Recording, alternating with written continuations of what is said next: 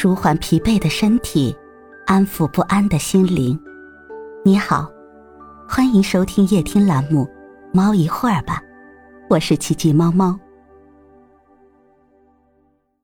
今天为你带来的美文是：善用语言的力量。生活中，有人喜欢高谈阔论，有人习惯低声细语，有人说话绵里藏针。无论是日常攀谈还是正式发言，语言都可谓交流的工具，思维的载体。重视语言，善用语言，让语言有理有德亦有情，往往能达到事半功倍的效果。语言的力量，守在言之成理。言贵于有物，无物非言也。就拿开会发言来说，一个人的讲话之所以能振奋人心、引起共鸣，关键在于相关语言都找到了恰当的支点，在事实和逻辑层面无懈可击，有说服力。语言的力量贵在言之有德。同样一句话，不同的人讲，往往会产生不一样的效果。纵观历史长河。誓言舍身为国、发出惊人之语者不在少数，他们终能流芳千古，为民族精神注入生动元素。反观那些两面人、投机者，纵然信誓旦旦、巧舌如簧，由于没有人格的光亮，缺少修养的支撑，说出来的话自然无法令人信服。语言的力量亦在言之共情。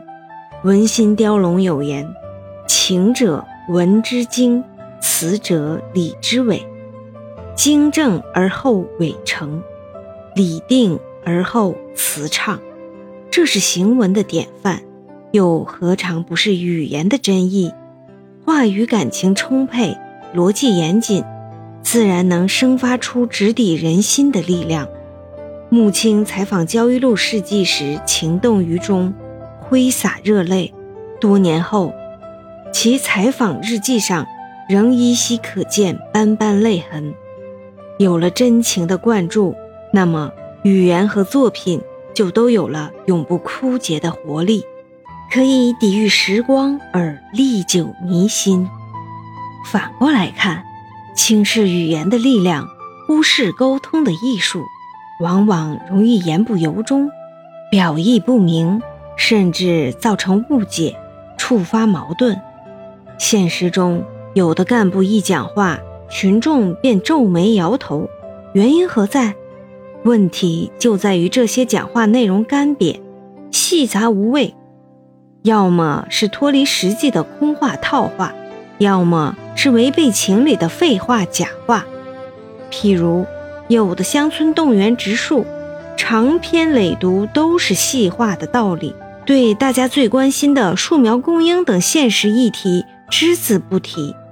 再如发生安全事故，人们最关切的是伤亡情况和救援进展动态，个别地方的新闻发布却大篇幅琢磨于地方领导重视，缺少事件本身的信息。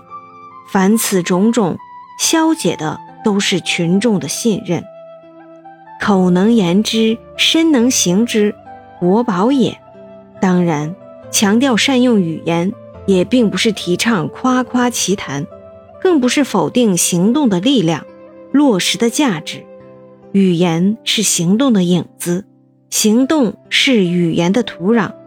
从这个角度讲，从真理中汲取营养。在信仰中涵养定力，于情感中激发共鸣，有利于激发语言的力量。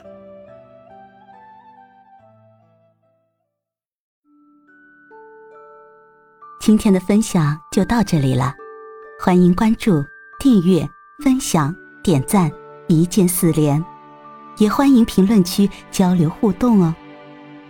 祝您晚安，我们明天。